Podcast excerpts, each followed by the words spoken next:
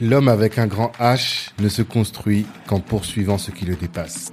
Bienvenue sur Kalimandjaro, le podcast des ambitieux. Je suis Tanguy de Bangui, cofondateur de Black Network, le réseau des assoiffés de réussite. Le but de ce podcast est de vous inspirer en vous montrant des personnes ordinaires qui se donnent les moyens de réaliser des choses extraordinaires. Tous les vendredis, on dissèque le parcours d'un ou d'une invitée pour découvrir les stratégies qu'il ou elle utilise pour atteindre ses objectifs. Prenez place, c'est parti. Ce podcast est dorénavant sponsorisé par le cabinet de gestion de patrimoine Banou Conseil.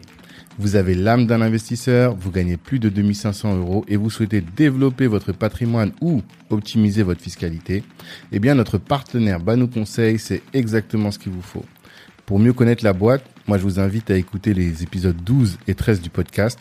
Et là, vous allez voir en écoutant que je vous laisse en de très bonnes mains. En plus, en indiquant que vous venez de la part de Black Network, vous bénéficierez d'une réduction de 300 euros sur les honoraires. Alors allez-y les yeux fermés.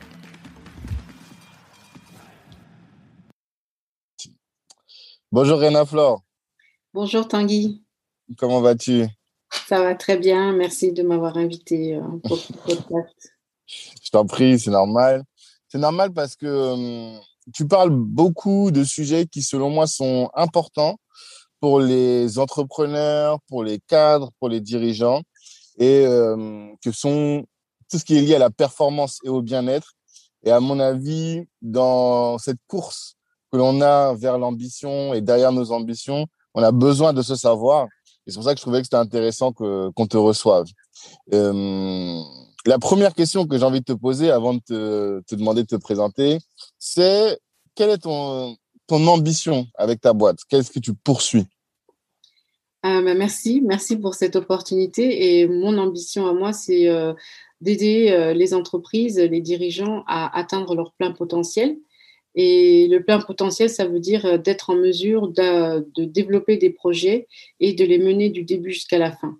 C'est vrai mmh qu'il y a plusieurs obstacles qui euh, se posent devant, devant nous lorsqu'on veut réaliser un projet. Et c'est ce qui fait que les gens ils perdent un petit peu euh, le souffle ou ils n'atteignent pas leurs objectifs ou ils abandonnent. Mmh et ça, dans le sport, euh, c'est quelque chose qui est très très euh, qui fait partie euh, du sport. Et c'est vraiment ma passion c'est vraiment euh, de, de, de, donner le, le, le, pouvoir aux gens et de leur permettre de déployer leur plein potentiel et d'appliquer bien sûr une méthode de réflexion stratégique sur comment atteindre leurs objectifs que ce soit un objectif personnel de leadership personnel ou un objectif d'équipe donc de, de, team building ou dans la mise en place d'une stratégie de business développement euh, et, et, de réussite. D'accord, d'accord. Les aider à développer leur plein potentiel, la stratégie pour le faire. Euh, et, on peut toujours tout de suite se poser la question, mais qui es-tu toi pour faire ça? Quelle est ton expérience? D'où est-ce que tu viens? Est-ce que tu peux donc te, te présenter? Oui, ben, c'est vrai que c'est vraiment euh, à, à, mon humble niveau, euh, je suis euh, comme une goutte d'eau qui est dans l'océan, mais ça contribue largement. Donc mmh déjà, je suis contente de pouvoir faire ça. Et bah, je, suis Réna Fleurocori, je suis une, une, athlète de l'équipe de France et originaire de la Guinée équatoriale.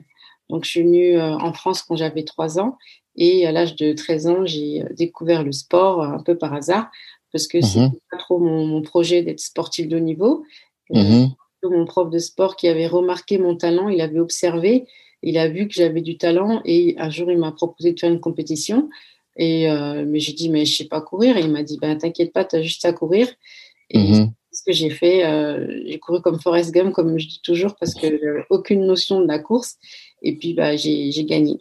Et l'aventure elle a commencé comme ça donc euh, j'étais vraiment ce ce jeune talentueux, euh, cette jeune talentueuse comme on en voit dans, dans, en France, euh, en, particulier dans les, dans les quartiers, euh, avec ce talent inné, ces capacités intrinsèques ben, qui, qui, qui, me vient de, de, mes ancêtres pour courir vite.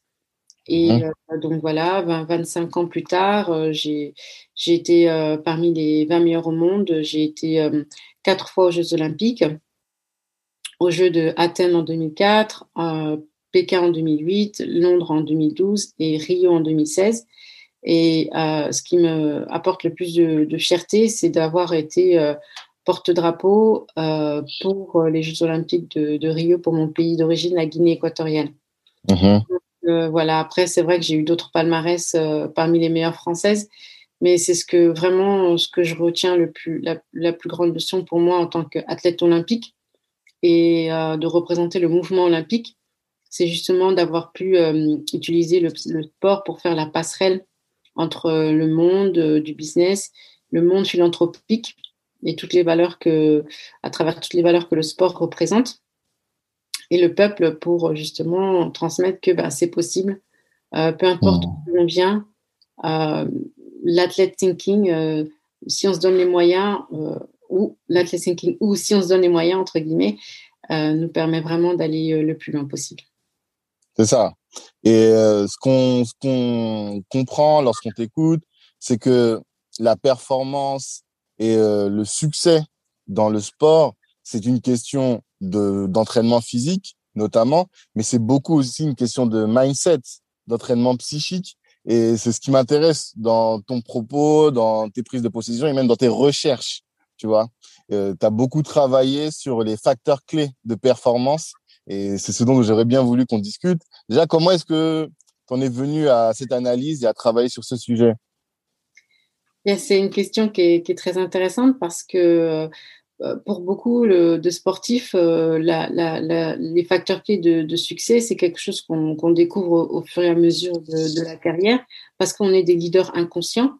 Euh, ça veut dire qu'on est, pris dans le rouleau euh, euh, compresseur ou dans la vague, on va dire, du sport business, du sport de haut niveau. Et puis, on a des rencontres qui sont fortuites, mais il y a aussi beaucoup de rencontres qui qui sont pas fortuites, justement, avec des, mauvaises personnes qui nous font faire des mauvais choix. Et puis, aussi des expériences négatives en termes de la santé tous ces éléments-là, ça m'a fait penser que, en fait, c'est un petit peu la vie des entrepreneurs aussi. Moi, j'ai vraiment l'impression que un directeur d'entreprise ou un entrepreneur, c'est comme euh, quelqu'un qui fait de l'athlétisme. Quoi. Il doit mhm. vraiment être endurant, il doit être performant, il doit être résilient et il doit euh, surmonter euh, tous les obstacles qui se, qui se présentent devant lui. Et il y a aussi donc des facteurs clés. D'ailleurs, on, on l'utilise, hein, les fameux KPI, il y a aussi des facteurs clés pour euh, justement la réussite et, le succès. Donc, euh, c'est à partir de 2012 que j'ai vraiment commencé à, me poser et à écrire et à réfléchir et à faire des recherches sur, pour un sportif de haut niveau, quels sont les véritables facteurs clés de la performance, de la réussite dans ses talents et euh, du bien-être à la fin.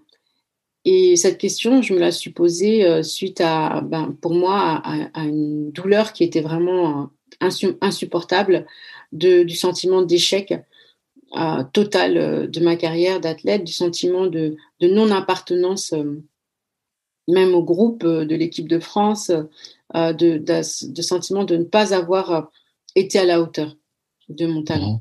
Et euh, même si euh, ma famille, euh, qui, m'encourageait beaucoup, me disait mais nous on t'aime, ça a absolument rien à voir. j'avais toujours le sentiment que j'avais pas réussi. Et à un moment donné, c'était très fort.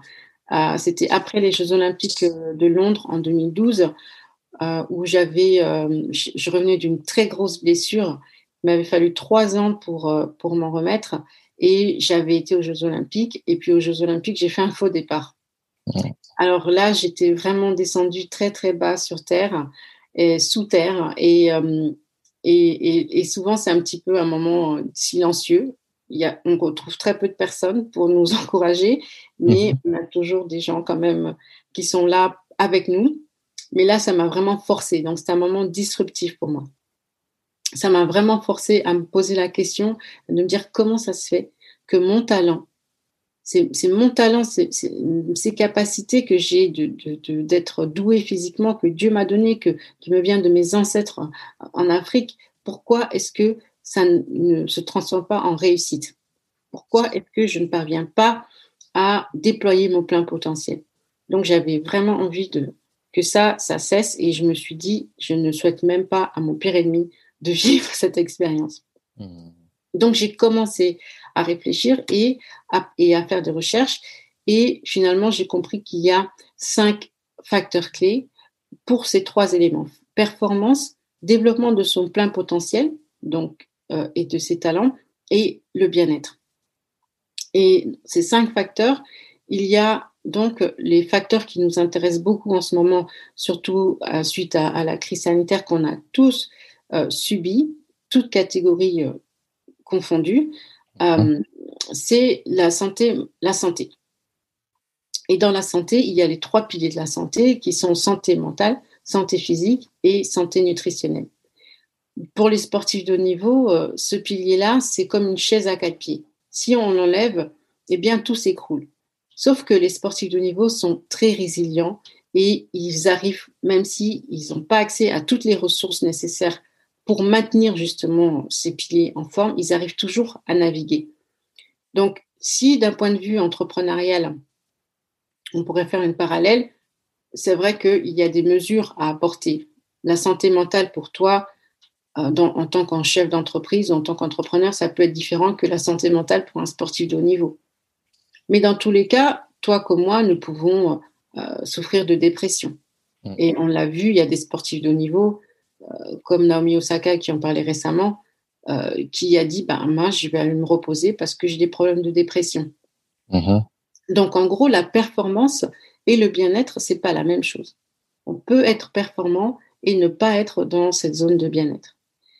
Et donc, la santé mentale, c'est important et la santé physique aussi, c'est-à-dire quelle posture on va réussir à adopter pour être le plus fluide possible dans nos activités quotidiennes et mhm. ne pas s'user, s'abîmer euh, à, l'usure, justement, c'est le terme. Et mhm. santé nutritionnelle parce que nous sommes ce que nous mangeons. C'est un fait qui est indéniable, mais c'est très facile de le dire comme ça parce que euh, on, oublie certains paramètres, c'est la génétique. C'est-à-dire que nous sommes aussi nos aïeux, nous avons hérité de certaines euh, dispositions ou prédispositions euh, génétiques et euh, c'est ce que j'ai aussi découvert en faisant des recherches autour de l'épigénétique. Donc c'est la science de la, la génétique dans, par rapport à l'environnement et la nutrigénomie, c'est la science de la nutrition par rapport à la génétique. Et mmh. Ces termes-là sont de plus en plus connus aujourd'hui puisqu'on arrive dans cette ère qui s'appelle la santé, la personnalisation de la santé, où tout à chacun va être en mesure maintenant de savoir comment prendre soin de lui de façon individualisée au plus près de sa génétique. Et ça, c'est quelque chose que pour beaucoup de sportifs, notamment afro-descendants, c'est pas le cas. C'est-à-dire que moi, je suis en équipe de France, Julien Dupont, il est en équipe de France. Quand on va aller faire nos analyses de sang, lui comme moi, nos analyses vont être traitées en fonction de données qui correspondent au type caucasien. Sauf que moi, dans mes chaînes, c'est le sang des Bantous qui coule. C'est le sang des afro-descendants. Donc, une diversité qui est incroyable, qui, une façon de, réagir par rapport à l'environnement, le froid, la nourriture génétiquement modifiée, les produits de synthèse, les hormones, tout ça, ça a une influence sur, sur ma santé. Donc moi, j'ai dû vraiment puiser euh, dans mes ressources pour faire ces recherches-là, uh-huh. Justement les, les statu quo, du coup. Parce que quand on est équipe de France, on dit, ben non, mais tu manques de fer, bah, c'est normal, tu es anémié, et puis euh, le sport te fait manquer de fer. Mais pourquoi est-ce que le tardiféron, je ne l'assimile pas? Euh, pourquoi est-ce que je suis tout le temps fatiguée, même si euh, je prends des vitamines? Pourquoi est-ce que les anti-inflammatoires me font aussi mal au ventre? Donc, hmm. À un moment donné, j'ai vraiment voulu questionner tout ça. Donc, ce pilier-là de la santé, c'était un pilier pour moi en tant que sportif de haut niveau qui rêvait de gagner une médaille olympique, par exemple, ou de pouvoir vraiment être en possession de mon plein potentiel. Uh-huh. C'est vraiment très important. Mais on a tous besoin de ça. Parce qu'au fond, ce que nous souhaitons, c'est d'être dans cet état de flow. Cette, euh, cette situation tout est parfait, tout est bien, on est heureux, on est content, la voie est libre, et puis tout le monde est avec nous, comme, comme on dit, tout concourt à, notre bien, et on, est, on, est, dans cette zone vraiment de flow. Et les sportifs de haut niveau, comme les dirigeants d'entreprise ou les entrepreneurs, enfin tout à chacun, au fond, c'est ce qu'on cherche vraiment. Mm. à être dans le flow, et pour toi, c'est ça passe essentiellement par la maîtrise de la santé euh, mentale, physique et nutritionnelle.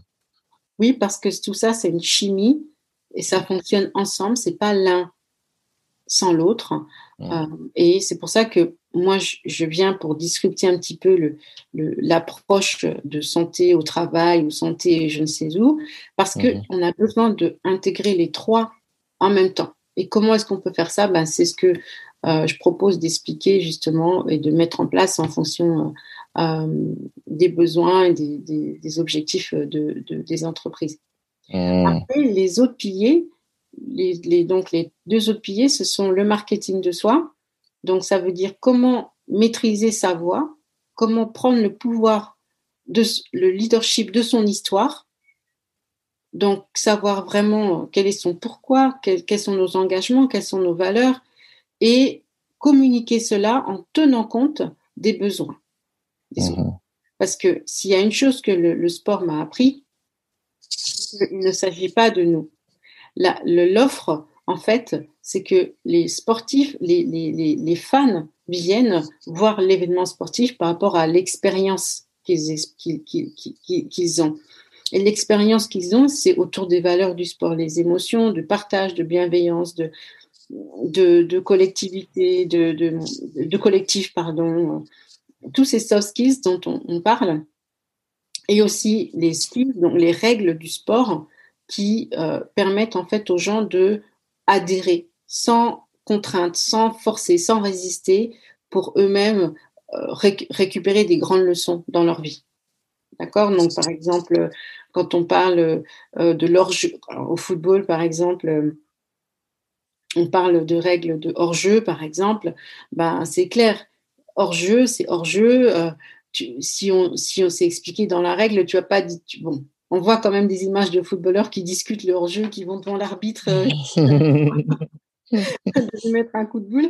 Mais globalement, on comprend les règles du sport, on comprend et on adhère. Et puis, les valeurs du sport aussi nous permettent de naviguer dans, dans, dans le jeu collectif ou dans le jeu personnel, donc le jeu de, avec nous-mêmes et notre mental. Donc le marketing personnel, c'est un outil formidable et moi, je, me sers euh, des soft skills du sport euh, pour justement euh, aider les gens à comprendre comment ils pourraient transposer leurs valeurs, leurs engagements pour inspirer les cibles qu'ils ont, donc l'audience, les entreprises, les partenaires. Mmh. Et ce que tu dis, oui, c'est que c'est valable dans le sport et que c'est valable aussi pour un salarié, même pour un étudiant. L'étudiant qui doit chercher un travail, le salarié qui doit, enfin, qui doit chercher oui un poste, le salarié aussi dans dans ses entretiens avec sa, sa hiérarchie. Il y a toujours cette nécessité là de savoir se vendre. Et normalement, tout le monde devrait prendre le temps de connaître ses valeurs et de, à, sur la base de ces valeurs-là, de créer finalement un storytelling. C'est ça que tu dis? Oui, ça c'est le premier pilier du marketing personnel. Le deuxième pilier, c'est de surtout avoir en tête qu'il ne s'agit pas de nous. De nous Oui. Hmm. Il ne s'agit pas de nous, il ne s'agit pas de, de, se, de, se vendre nous. Il s'agit de réussir à devenir champion dans le cœur et dans la tête des gens. Il s'agit hmm. vraiment de créer, d'utiliser notre talent, nos performances, nos capacités pour créer une expérience inoubliable et qui va toucher les gens. Donc c'est ça qui est important dans le marketing personnel et les certains sportifs l'oublient. Mais après, avec la maturité, on peut changer. Par exemple, Karim, Karim Benzema, c'est mhm. vraiment un cas d'école et je suis tellement ravie de le voir en équipe de France. Mais il va, il va, il va briller, mais et c'est parti maintenant parce que il, a, il, a, il a pris de la maturité, il a, il a, il a fait ce travail de fond, il a transformé son mindset et ensuite, il a été propulsé par des, des, des, grands mentors comme Zinedine Zidane pour qu'il on puisse justement valoriser son talent mhm. et qu'il puisse exceller dans, dans, sa vraie dimension qu'il a, qu'il a. Et c'est ça, en fait. L'idée, c'est qu'il ne s'agit pas du talent. Bien sûr qu'on doit préparer, s'entraîner, mettre en place toutes les stratégies qu'il faut, mais développer la maturité nécessaire pour comprendre que le, nous sommes le produit du produit à condition qu'on comprenne qu'on est au service des autres. Mmh. le travail du marketing personnel, c'est singularité et service. Non, mais ça m'intéresse beaucoup, ça, parce que tu sais, nous, on parle beaucoup de l'Ubuntu, tu vois, et euh, dans notre manière de faire du business, notre manière de d'interagir ou même de faire du réseautage, c'est toujours avec l'Ubuntu cette volonté de dire c'est parce que l'autre est épanoui que je suis épanoui. Je tire mon bonheur de l'autre aussi. Et si je suis centré sur moi-même, eh bien, je ne, je ne réussirai pas. Et là, ce que tu donnes là comme euh, tips, ce que tu donnes là comme conseil, ça, c'est une illustration de l'Ubuntu en tout cas. Oui, c'est vrai, c'est vrai. Et, c'est important de, de, de, le mettre en avant. Mais c'est vrai qu'il y a plusieurs obstacles et on pourra en parler justement. Euh, quels sont ces obstacles Et tout l'art, c'est de réussir à, à, franchir ces obstacles comme dans le 100 mètres haies. Mhm. Euh, parce que c'est ça en fait le 100 mètres haies. C'est 100 mètres avec 10 haies à franchir qui sont à peu près à 8 mètres 50 de distance et les haies ont une hauteur de à peu près 1 mètre. Exactement 0 mètre 84 pour les femmes et 1 mètre 06 pour, pour les hommes. Mhm. Donc il faut avoir une grande envergure de jambes pour franchir les haies et il faut avoir une maîtrise pour sauter et pas s'écraser, défier vraiment la, la, la, gravité et mhm. garder le momentum avec la vitesse. La vitesse, c'est vraiment l'image de l'entrepreneuriat. On doit rester en mouvement, on doit aller mhm. vite, on doit accélérer, on doit pousser, pousser, monter, monter, mais on doit, on, doit franchir les obstacles et rester aligné. Mhm. Donc, c'est vrai que euh, cette métaphore-là, je trouve ça très intéressant parce qu'il y a des obstacles. Et ça, c'est important de le savoir il y a des taux d'échec. En fait, la vérité, c'est que le taux d'échec, il est plus important que le taux de réussite. Mm. Finalement, la réussite, elle tient qu'à 2%. Mm-hmm. si on est conscient de ça, aussi, on, a, on peut mettre en place les éléments ou avoir les ressources qui vont nous permettre de maîtriser ces fameux facteurs clés euh, de succès. Ok. Et le dernier, du coup, the ownership. Ouais, le dernier euh, pilier, c'est euh, le, la, maîtrise de, de, de, de, ses ressources euh, financières et la, la, maîtrise et le management. Et l'éducation financière, qu'on soit architecte ou plombier, si on ne l'a pas, on ne l'a pas. Hmm. Simple. Hein Donc, ce n'est pas question de classe sociale ou de catégorie. je pense qu'il y a éducation financière et éducation financière. Et moi, ce dont je parle, c'est de sortir du, du, du, du mental euh, de euh, je, je, je, je, gagne de l'argent et, je, mets de l'argent euh, dans mon compte en, en, banque et puis je gère les frais avec ça. Et puis voilà. 90% mm-hmm. des, des, des personnes, c'est le cas. Mais imagine-toi que quand tu es sportif de haut niveau, tu dois avoir aussi cette approche-là de gérer ton argent Seulement, l'argent, il arrive à des quantités euh, qui, sont, qui dépassent la moyenne. Mhm. Et tu es censé être accompagné, excuse, euh, je te parle, mais tu es censé accompagner, es censé être accompagné. Et, euh, mais si tu n'as pas l'éducation financière, bah, les gens ils peuvent faire n'importe quoi, ils peuvent te donner n'importe quel conseil. Mhm. C'est ça qu'il y a mhm. beaucoup de sportifs qui, qui, qui, qui finissent leur fin de carrière avec plus rien. Parce que la balance, elle est déséquilibrée parce que on a, on a dépensé euh, tout l'argent qu'on avait dans les frais et on n'a pas su faire les bons placements. Et donc, c'est ça l'enjeu pour l'entrepreneuriat aussi, c'est comment euh, générer des fonds et comment transformer ces fonds, comment manager cet argent pour qu'il devienne donc euh, une ressource qui nous permette de continuer d'investir vers notre vision. Mmh. Et ça, est-ce que c'est ce que tu as appris à l'EDEC, l'école de commerce?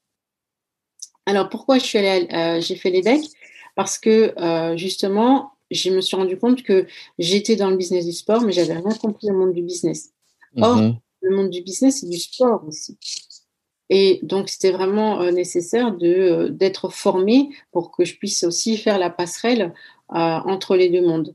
Et donc, dans ce sens-là, l'EDEC m'a vraiment inspiré pour ça. Et puis aussi, pour travailler en tant que consultante en, en, marketing personnel pour des dirigeants d'entreprise dans leur stratégie business. Et mhm. à un moment donné, je me suis dit, mais en fait, tu peux euh, vraiment euh, être utile et tu peux utiliser le sport euh, comme vecteur pour aider les, gens à réfléchir comme un sportif de haut niveau en termes de stratégie, mais en intégrant le mindset et la santé, la santé mentale, la santé physique et la santé nutritionnelle. Et donc, c'est pour ça que j'ai créé mon entreprise qui s'appelle BOS, Beauty of Sports, et qui est donc une, agence de consulting qui permet vraiment euh, aux, entreprises, donc euh, soit en, B2B, de mettre en place les stratégies qui vont les permettre d'être performants, que ce soit en interne euh, à travers des, des, outils, des stratégies pour le team building, par exemple, ou en business développement aussi. Donc, comment mettre en place les bons réseaux, comment aller chercher des fonds, euh, quelle stratégie de, communication avec les mots justes, en utilisant les soft skills du sport mhm. pour toucher justement le cœur des gens. Et, euh, voilà. Et puis le deuxième pilier de, mon, entreprise, c'est d'accompagner les jeunes talents et en particulier les talents sportifs parce que c'est cher à mon cœur. Pourquoi? Qu'est-ce qui, qu'est-ce qui fait qu'ils ont besoin d'accompagnement selon toi? C'est parce que tu considères qu'il y a trop de talents qu'on a, qu'on a éduqués à être performants, mais qui ne sont pas équilibrés sur les, cinq piliers. C'est ça? Oui, équilibré, c'est vraiment le mot juste, équipé euh, aussi. Et en fait, moi qui suis africaine, j'ai eu la chance enfin la chance, j'ai eu vraiment l'opportunité de grandir en France et d'être dans mmh. un système ultra privilégié, euh, de vraiment bénéficier de ben, toutes les ressources dont, dont j'ai besoin. Donc ayant représenté la, Guinée équatoriale, ayant été en Afrique à plusieurs reprises, je me suis rendu compte que bah, ces gens, ils sont comme moi. Mm-hmm. Donc, quelle est la différence? Pourquoi est-ce que moi, j'arrive mieux pour, ah, et pourquoi eux, ils n'y arrivent pas mieux? Pourtant, ils ont certainement autant de talent que moi, puisqu'ils sont, ce sont des... Bon, je ne dis pas que tout le monde a du talent sportif, mais on va dire, dans la masse, ceux qui représentent l'équipe de France, 80%, ça se passe en, dessous de l'Europe, on est d'accord. Mm. Donc, il y a une, réelle... Euh, une réelle potentialité euh, athlétique des, Africains. Donc, pourquoi est-ce que ceux qui sont en Europe, ils arrivent à mieux exploiter leur potentiel par rapport à ceux qui sont en, Afrique? Ben, C'est d'avoir accès aux ressources qui, permettent ça. Mais finalement, quand tu as accès aux ressources, mais si ces ressources, elles ne sont pas adaptées, hmm. ben, tu as beau avoir tout le talent du monde, finalement, ça ne marche pas. Ça, c'est une première chose. la deuxième chose, ce qui compte, c'est pas d'être numéro un c'est d'être le numéro un dans le cœur et dans la tête des gens. Vraiment, ça, c'est un, point qui est indéniable. Euh, ce qui fait que Benzema, il est numéro un, c'est vrai, c'est un excellent joueur, mais il a maintenu sa fan base. Des gens. Alors, Peut-être que au niveau de l'establishment, il est le trouble fait. On ne l'a pas considéré comme étant quelqu'un qui est digne de faire partie du staff, mm-hmm. mais il a le peuple avec lui. Mm. Donc, c'est ça qui est important. Et toi, avec Beauty au sport, c'est ça. Toi, ton, c'est ta thèse et tu mets en place les moyens pour accompagner les talents, les cadres et les dirigeants sur cette voie. Oui, mais ça vient pas par hasard. En fait, moi, je suis un peu à l'intersection de toutes ces cultures, de toutes ces mhm. traditions, de tous ces environnements. Je suis, j'ai grandi dans les quartiers, comme comme Paul Bogba. J'ai dans, j'ai changé de, style de vie grâce au sport de haut niveau. Donc, j'ai eu accès à, l'abondance financière et, eu affaire à des agents, à des avocats et gérer les contrats. J'ai dû apprendre à, communiquer au niveau des médias, donc maîtriser euh, les enjeux de la communication et de savoir comment euh, s'exprimer. Donc, en fait, j'ai aussi dû être un entrepreneur, un chef d'entreprise. Mmh. Euh, à travers ma propre carrière de sportif de haut niveau, j'ai dû apprendre à prendre de bonnes décisions, à développer les, ressources nécessaires pour rebondir euh, malgré l'échec. Donc, c'est un petit peu ce que, ce que les entrepreneurs vivent. Mais je suis, j'ai, en tant que femme aussi, j'ai aussi euh, appris à développer mon leadership, à valoriser le fait qu'être femme, ben, c'est un atout indéniable pour la performance, pour la réussite, pour maintenir l'équilibre, justement. Et euh, ayant été sportive et maman euh, en ayant participé aux Jeux Olympiques neuf mois après avoir donné un enfant, ça m'a encore plus renforcé sur le fait qu'il ne s'agit pas d'être maman pour prouver que les femmes, entre guillemets, ont cette capacité d'être performantes. Mmh. Donc, c'est pour ça que je pense que je, peux, avec chacune de ces personnes, m'asseoir et échanger et me sentir connectée avec eux parce que je sais que je suis forcément passée par quasiment 90% des étapes par lesquelles ils passent. Hmm, ok. Et euh, un autre point aussi sur lequel je voulais t'écouter, euh, parce que je sais que les, les sportifs, vous êtes bien formés à ça, c'est à la force mentale. Tu me parlais la dernière fois de, comment il s'appelle, le Jamaïcain Usain Bolt et de comme tout ce qu'il met en place pour atteindre le flow et pour changer aussi. Tu parles souvent de game time, préparation, show time. Voilà. Comment, quels sont les conseils que tu peux donner pour pouvoir switcher et manager ton esprit entre ces différents euh, états? Mentaux. Oui, c'est vrai que l'approche mentale dans le sport, c'est quelque chose qui est très euh, connu. Euh, il existe beaucoup de, techniques et d'approches. Hein. Il, y en a vraiment beaucoup. Euh, de la préparation mentale de base, de la psychologie sportive, on peut aller vers l'hypnose, la sophrologie. voilà, il y a vraiment, il existe beaucoup d'approches. Mais c'est vrai qu'en parlant du symbole, c'est un seul élément de différenciation que j'ai remarqué et qui est concrètement visible. Et c'est ça qui était vraiment beau chez lui. Et, c'est aussi ça qui est beau dans la beauté du sport. C'est qu'on pouvait voir son évolution au fur et à mesure des années. Et euh, ses entraîneurs et ses, ses, proches, ils, disaient toujours, depuis déjà qu'il était tout jeune, le problème avec, avec ce type de champion qui est vraiment un peu à la, la du Couré, c'est-à-dire que mmh naturellement, ils, ils, sont forts et ils sont brillants et ils sont performants, eh bien, c'est de les maintenir en bonne santé tout le temps. Mmh. Santé, mmh. c'est-à-dire mentale et santé physique. Donc, qu'ils soient toujours bien, qu'ils soient toujours bien, c'était vraiment la priorité.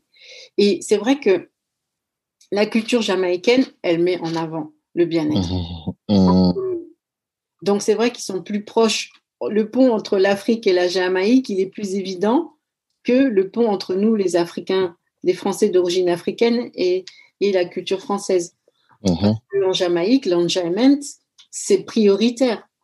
Ils mhm. sont toujours joyeux. J'ai eu vraiment la chance d'être en Jamaïque en 2007 pour vivre l'expérience de s'entraîner comme les Jamaïcains dans leur terre avec eux et de participer à leur championnat scolaire avec euh, donc euh, de, où on voit les, les, talents du futur et on a l'impression d'être aux Jeux Olympiques. Il y a un tel engouement. Euh, mais les Jeux Olympiques, mais en, mais en mieux, c'est-à-dire qu'avec les jumbés partout, la danse, un peu en fait comme en Afrique, un événement sportif où c'est une fête, mais incroyable, un bruit pas possible. Et avec, avec Muriel Ortiz, on était là, on était là toutes les deux avec notre entraîneur Jacques Piacenta pour, même, pour vraiment voir dans la terre des, champions jamaïcains, qu'est-ce qui fait qu'ils sont des champions. Et mm c'est entraînement, musique, entraînement, musique, enfin, mhm. en permanence. Et Usain Bolt, il, il, a un, talent fou. Donc, à nouveau, le talent, c'est pas, c'est pas seulement ça. Une préparation, une équipe, un staff, certes. Mais ce que je voyais chez lui, c'est qu'il était toujours en communication avec son public il était mmh. toujours en train de danser, de sourire. Il avait l'air de ne jamais se prendre au sérieux, d'être totalement détaché de l'enjeu. Jusqu'à la dernière seconde avant de rentrer dans ses starting blocks, il était en communication avec les autres. Et moi, je l'observais. Et en fait, c'était toujours le même, le même rituel. Donc, ça veut dire qu'il avait acquis une méthode il avait mis en place une méthode qui permettait de rester dans cette zone du flow. Et cette méthode-là, c'était la, méthode du bonheur. C'était la méthode de la joie de vivre. C'était la méthode de donner de l'amour et de recevoir en, multiples plus, quoi. Donc la clé, c'est vraiment ça. Et, mmh. et, ça, ça m'a donné une grande leçon. Parce qu'en fait, la performance, on le dit toujours, ça vient avec le relâchement. Mais ce qui permet vraiment le résultat positif, c'est de s'entraîner mentalement et aussi donc de s'entraîner son subconscient à effacer l'imposteur du le syndrome de l'imposteur. Éliminer le syndrome de fight or, fight or flight, c'est-à-dire uh-huh. j'ai pas d'autre choix que de gagner. Si je gagne pas, je suis foutu, je, je suis mort, je fais pas partie de l'équipe, je vais pas survivre, etc. Et c'est ça que je me suis rendu compte. Il ne s'agit pas de no pain, no gain euh, ou euh, kill the game, kill the competition. Il s'agit de entraîner son mental à être toujours dans la gratitude, dans la joie, dans le bonheur, dans l'amour. Dans... Et ça, c'est quelque chose que, qui était totalement différent de ce qu'on trouve d'habitude. Et il a vraiment transformé la donne. Et maintenant, on commence à le voir de plus en plus dans le, dans le sport des, des athlètes qui sont avec le sourire alors qu'ils vont faire une prouesse technique euh, pas possible, mais ils arrivent justement à faire la dissociation, la part du game time, du show time, du, de la préparation. Donc, hmm. je vais te donner euh, trois clés pour justement euh, maîtriser cette transition d'énergie, parce que c'est vraiment ça, la transition d'énergie, pour que tu puisses toujours rester en possession de tes, de tes pleins de ton plein potentiel ou de tes moyens à n'importe quel moment euh, quand c'est nécessaire. Donc déjà, c'est d'avoir conscience que on peut incarner différents personnages parce que de toute façon, notre personnalité, elle est en relation avec l'environnement dans lequel on est. Mhm. Moi qui te parle, j'ai grandi en France, donc ma personnalité, elle est influencée par la culture française. Mais euh, j'habite aux Pays-Bas maintenant et j'ai appris à prendre quelques codes de la personnalité des gens du, des Nord, du Nord, euh, mhm. pour pouvoir, donc, on peut apprendre à adopter différentes personnalités. Mais ça ne veut pas dire que le fond, on est perdu, d'accord? Et c'est ça, en fait, l'art de switcher, la capacité de changer d'état émotionnel. Donc, c'est, par exemple, se donner l'intention, avant d'aller euh, faire un événement important, de baisser la pression. Et donc là, je te donne par exemple la, métaphore de la chambre d'appel. C'est une métaphore que, j'ai, que, j'ai, que je propose à partir de mon expérience euh, sportive des Jeux mhm. olympiques, les premiers Jeux olympiques euh, de Athènes en 2004. C'était mes premiers Jeux olympiques. J'étais 24 euh, ans, j'avais vraiment un potentiel énorme d'être en finale. Je faisais partie des meilleures européennes, des trois meilleures européennes. Mhm. Voilà, j'étais vraiment au sommet. Et euh, voilà que c'est la chambre d'appel pour donc la dernière course avant la finale. Donc une course importante parce que c'est là que après on a accès à la finale et à la finale tout se joue. Mmh. Les, les, compteurs sont à zéro et tout se joue. Et moi je, suis là fraîche comme un gardon, euh, prête pour euh, en découdre. Et puis j'arrive dans cette chambre d'appel. Et la chambre d'appel c'est un c'est une zone où il n'y a rien, pas de téléphone, pas de télé, juste les dernières athlètes qui vont courir. Donc, nous sommes huit athlètes et on doit attendre entre 20 et 30 minutes jusqu'à ce qu'on nous dise c'est bon, vous pouvez y aller. Donc, ça veut dire qu'avant, on s'est échauffé pendant une heure et après, on ne peut plus rien faire. Il reste un petit, un petit couloir, pas grand-chose, où là, après, on doit ressortir de là et rentrer dans le grand stade où 80 000 personnes sont prêtes pour voir la course. Mm-hmm. Comment tu gères ton énergie à ce moment-là?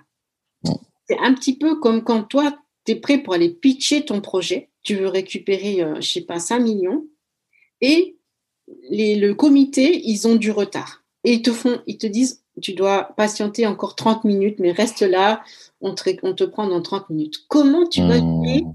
tes émotions, ton énergie, ta concentration sur ton pitch, sur ce que tu as à dire, sur euh, Comment tu fais? Et c'est ça l'entraînement qu'il faut réussir à maîtriser. De savoir que il faut réussir à baisser le niveau d'intensité quand c'est nécessaire et switcher complètement sur autre chose. Et ensuite, dès que c'est bon, se donner un signal. Par exemple, dès que mon pied il franchit la porte, je suis en mode game time. Mmh. Là, le cerveau, il comprend très bien les données. Il va reproduire cette notion. Et moi, je l'ai Mmh. apprise à mes dépens. Je l'ai vraiment apprise à mes dépens, à mes dépens pendant les Jeux Olympiques de Athènes. Parce que quand on était dans la chambre d'appel, il y avait quatre Américaines, deux Russes et euh, une Française et une, euh, une Anglaise, je crois. Donc moi, j'étais la seule Française. Et les Américaines, ah oui, des Jamaïcaines, euh, elles étaient là en train de parler comme si, comme toi et moi là, comme si on était en train Mmh. de, de discuter, euh, dans, presque dans un café, elles étaient en train de parler comme ça. Mais moi, je les regardais et puis je commençais à monter en pression. Mmh. Qu'est-ce que vous faites là? Ouais, c'est une, Ça, c'est une stratégie pour déstabiliser l'adversaire. Parce que c'est ce qu'on nous avait dit avec l'équipe de France. Faites attention, on va vous regarder droit dans les yeux. On va essayer de faire baisser les yeux. Si tu baisses les yeux, tu as perdu. Si tu baisses les yeux. Donc, tu dois pas baisser les yeux si on te regarde droit dans les yeux et tu dois rester concentré et tout. Et, et moi, j'étais là dans cette chambre d'appel et je me disais non, non, je vais pas me faire avoir, je vais pas me faire avoir. Ah, c'est ça, vous voulez me déstabiliser, hein, c'est ça.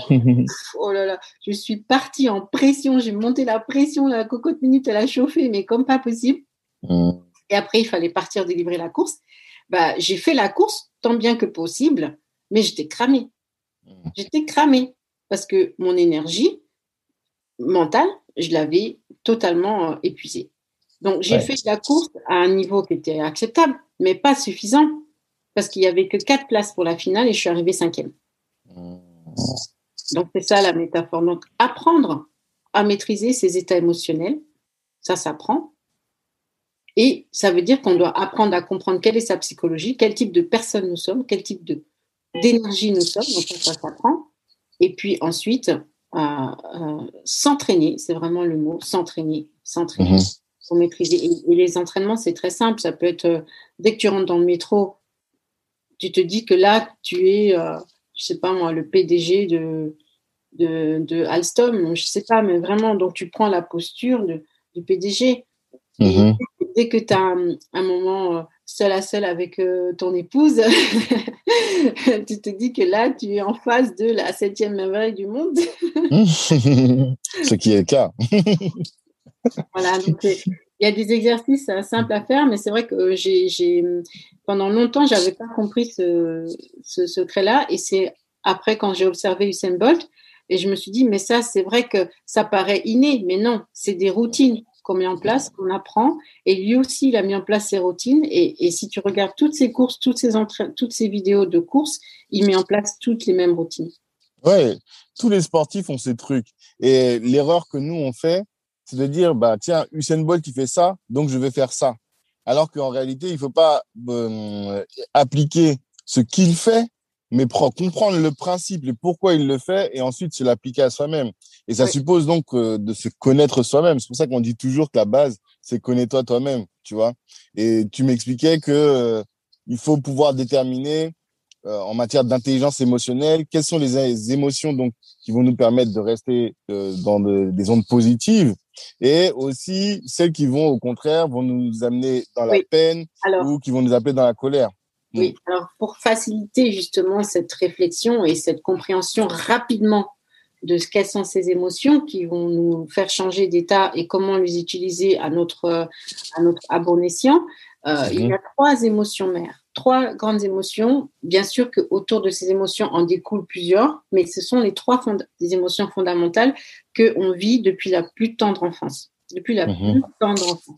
Donc ça veut dire que tout au long de notre existence, les situations, les circonstances où il y a des gens qui vont appuyer sur le bon bouton pour que ces émotions, elles vont ressortir. Donc, on doit apprendre à les, à les, à les reconnaître et à pas être victime de ces émotions et à savoir justement switcher rapidement pour euh, rester, entre guillemets, euh, euh, dans cette zone de flow.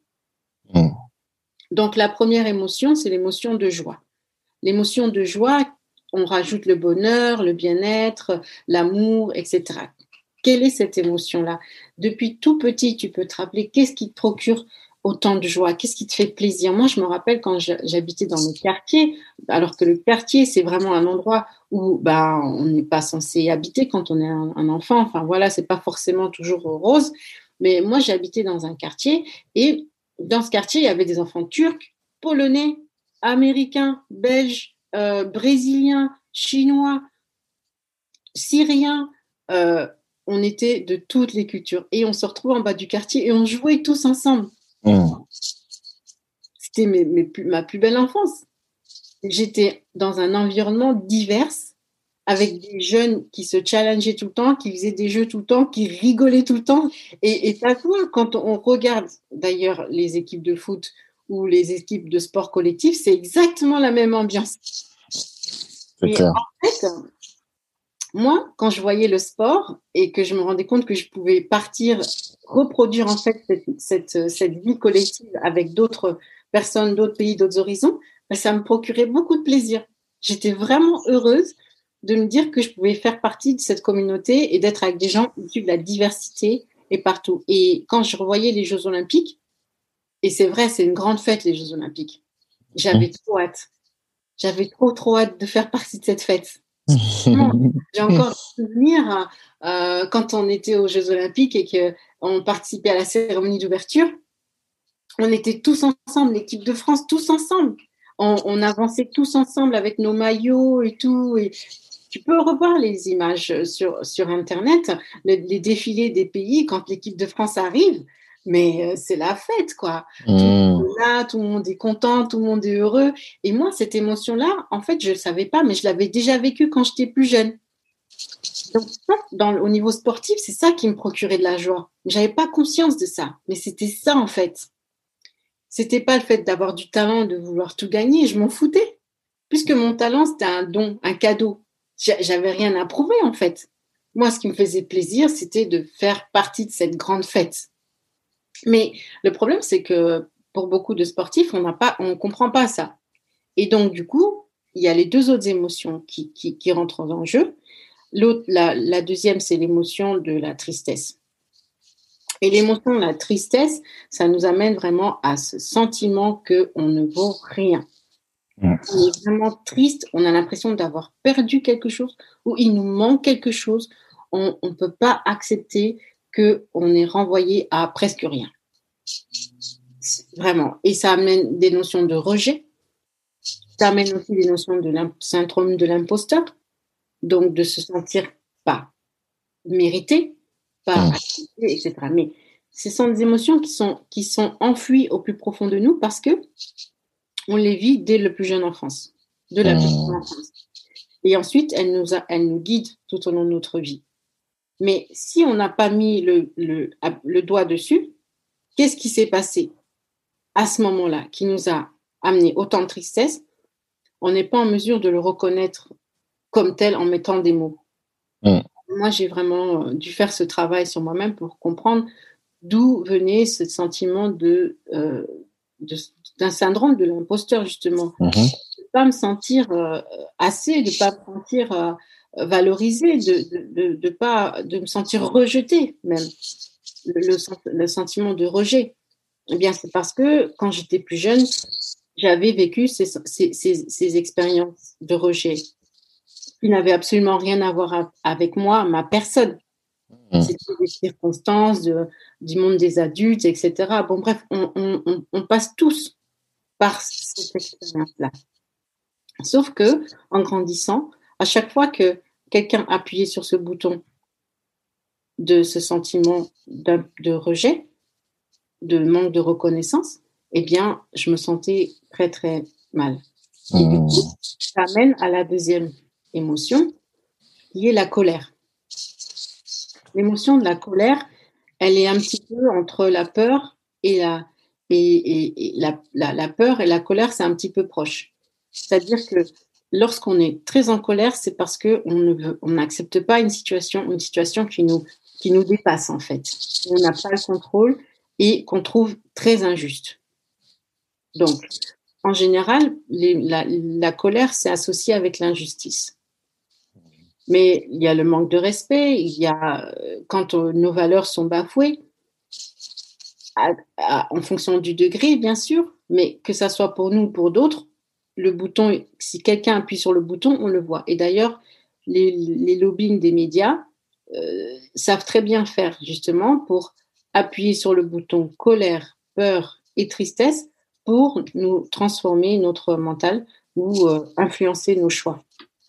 Donc c'est très important de définir ces trois émotions, de faire ce travail sur nous-mêmes, d'écrire quelles sont ces trois émotions et de se, souvenir le plus, loin possible de notre enfance, parce que c'est à l'âge de 7 ans qu'on construit justement notre, notre, notre perception des choses dans l'âge adulte, donc essayer de se souvenir de ces émotions.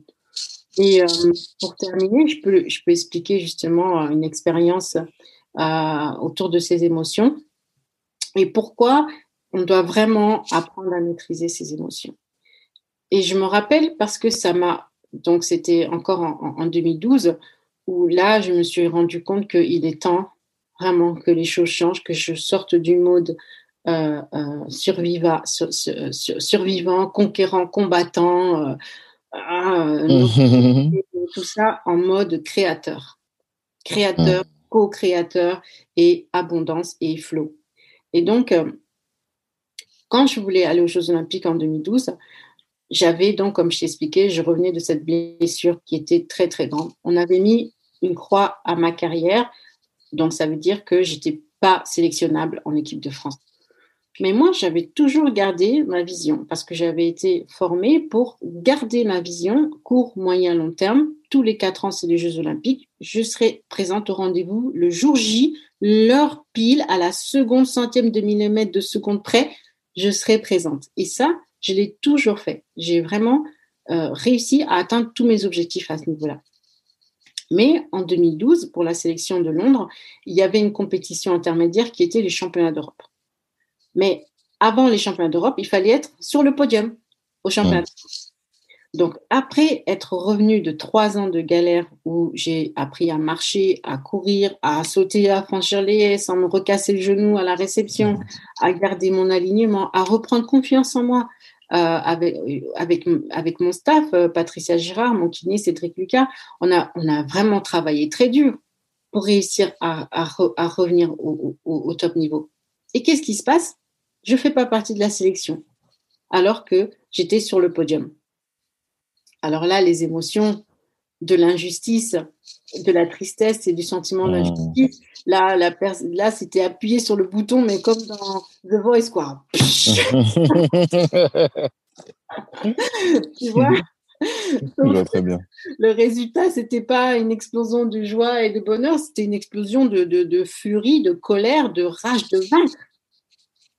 Et, mmh. et, et, ça, je voudrais vraiment le remettre en question, surtout parce qu'aujourd'hui, on n'est plus à l'époque du marche crève, on n'est plus à l'époque du fight to flight syndrome, on n'est plus à l'époque où on doit courir pour éviter que le lion il va pas nous manger. Donc pourquoi est-ce que j'ai réagi comme ça?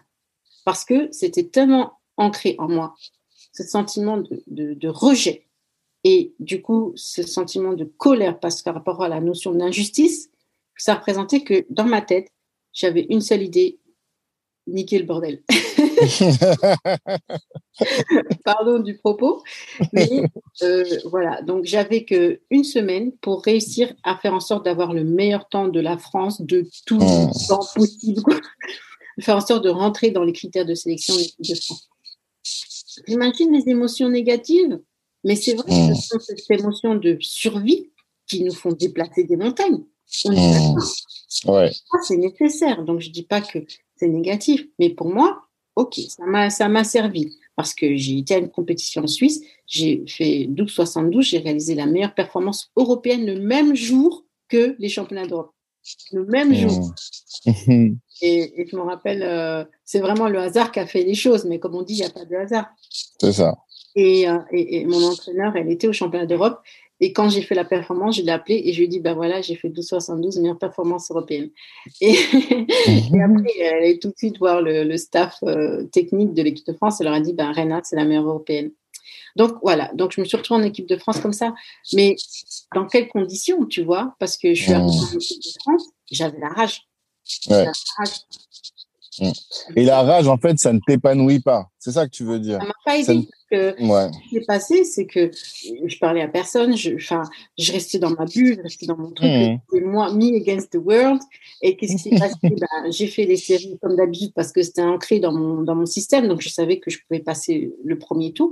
Et le deuxième tour, j'avais tellement hâte de montrer justement qui je suis, blablabla. Mais pourquoi, mm. pourquoi Pourquoi clair. Rien n'a prouvé, rien à démontrer, rien à valoriser. Mm-hmm. influencé par ces émotions que je n'avais pas appris à maîtriser, eh bien, j'ai fait un faux départ. J'ai fait un faux départ. Et là, mm. du coup, après, ben, ça a donné le droit au staff de dire que j'étais une touriste. Mm. j'étais venue là pour euh, participer à la grande fête, etc. Et mm. c'est ça qui est très dur dans le monde du sport c'est que dans la tête des sportifs, il y a énormément de flots d'émotions à gérer en très peu de temps pour délivrer la performance. Et si on ne délivre pas la performance, eh bien, on est jugé puisque c'est la performance qui est le maître mot de la valorisation de la personne. Donc, c'est très dangereux. C'est très dangereux. C'est pour ça qu'il y a beaucoup de sportifs qui sont déprimés ou qui ont des comportements de dépression comme la, l'anorexie, la, boulimie, la cocaïne, etc. Hmm. Donc, c'est pour ça que moi, j'en parle avec, euh, je peux démontrer donc concrètement à partir de mon expérience, mais aussi à partir d'autres contre-expériences, que celui qui réussit à la fin, c'est celui qui se regarde dans un miroir et qui se dit que je gagne, que je gagne pas, je suis heureux. Hmm. Je me regarder je suis heureux. Il, a, il arrive quoi qu'il arrive, ma personne, ça n'a rien à voir avec mes performances. Et je dois réussir à te concentrer là-dessus. Hmm. Et c'est ça, c'est que contrairement à ce que moi j'aurais pu penser à l'époque, eh bien, euh, ce n'est pas la performance qui te définit et ce n'est pas parce que tu as cette mentalité-là que tu ne vas pas performer. Pas parce que tu cherches à être heureux coûte que coûte que tu ne vas pas performer. Et moi, j'avais vraiment cette idée-là hein, de dire que le contentement, ça t'empêchait de réaliser de grandes choses. Tu vois non, en fait, il faut passer beaucoup de temps dans le contentement. Il faut passer plus de temps à cultiver, comme les enfants, un enfant de 3 4 ans. Cet état de contentement en permanence. Parce que l'objet, ce n'est pas le potentiel, ce n'est pas le processus, les fameux key factors, les fameux key PR, parce que tout ça, on l'apprend. Par contre, pardon, par contre, le processus, c'est euh, tout au long du développement, c'est de s'entraîner à maintenir euh, donc le facteur santé et bien sûr en mettant un point d'ancrage sur la santé mentale. Hmm. Ok, top, top. Merci beaucoup Reina Flore. C'est toujours passionnant de discuter avec toi et à chaque fois je, je redécouvre de nouvelles choses et je me mets sur d'autres points d'ancrage pour euh, de levier plutôt pour performer, pour réussir et être bien. Euh, je te retiens pas plus. Euh, ben merci. Je, on peut te suivre sur euh, LinkedIn où tu es très présente, il me semble. Oui. Et tu as un site internet, Beauty au Sport? J'ai un site internet qui s'appelle Rena Flore, tout simplement. Ok, d'accord. Ok, on mettra les liens en commentaire. Merci beaucoup. On te souhaite de, de l'épanouissement dans tout ce que tu tout ce que tu entreprends et pour toi et tous tes, tous les gens qui font appel à toi. Merci. renaflore.co. Merci beaucoup. Euh, à, très bientôt. À très bientôt. Merci, merci, merci d'avoir pris le temps d'écouter cet épisode jusqu'au bout. Pendant l'écoute, vous vous êtes sûrement dit que ce contenu pouvait intéresser un de vos proches. Eh bien, partagez. C'est ce qui va nous aider à faire grandir le podcast. Si Black Network vous intéresse, vous pouvez nous rejoindre. On apporte à nos adhérents du réseau, de la visibilité, de la formation et plus largement en tout cas des opportunités. Les ambitieux sont chez Black Network. La réussite est notre objectif, l'Ubuntu est notre moyen de l'atteindre. Peace.